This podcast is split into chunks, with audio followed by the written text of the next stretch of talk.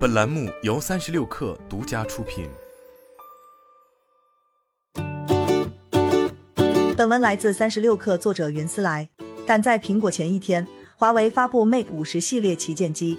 Mate 五十的配置中规中矩，六点七英寸 OLED 屏幕，九十赫兹刷新率，充电则为六十六 W 有线快充，五十 W 无线快充。而系统则使用 Harmony OS，可以和平板协同。最大的两个亮点是。Mate 五十为首款支持北斗卫星消息的手机。当手机没有信号时，可以一键生成文字信息，并通过卫星通信传送。而应急模式用了聚能泵技术，让手机在百分之一低电量下可以待机三小时，通话十二分钟。Mate 五十在尽量弥补芯片性能稍差的影响，比如在外壳材料和摄像头上下功夫。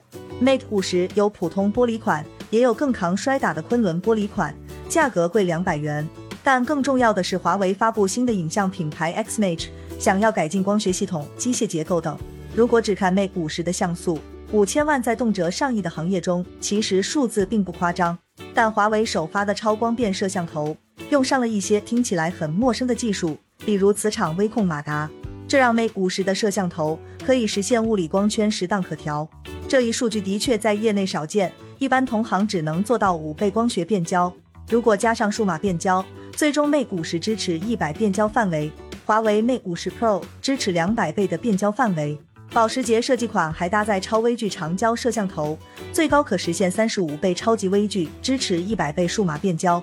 整个 Mate 五十无论是前置还是后置都挑不出短板。广角微距摄像头支持二点五厘米超级微距拍摄，前置超广角影像系统支持七十八度至一百度可变。在早就花样百出的前置摄像头中，这一配置也称得上高端。在芯片受阻时，Mate 五十的材质、充电、屏幕很平均，也有一些亮点，多少能弥补一些性能上的不足。而华为也在软件和系统上花了不少时间，发布了超空间存储压缩技术，识别并压缩多个应用中使用的重复文件，最多节约二十克存储空间。鸿蒙三点零的超级中转站，可以让文件在手机、PC、平板之间流转。华为 Mate 五十系列四千九百九十九元起，Mate 五十 Pro 版本六千七百九十九元起，保时捷设计款一万两千九百九十九元，这一价格和 Mate 四十价格相当。华为影像系统上了个台阶，还有听起来很高端的卫星通信，足以吸引老用户们换机。在五 G 还没有彻底取代四 G 前，华为还是会自己的生存空间。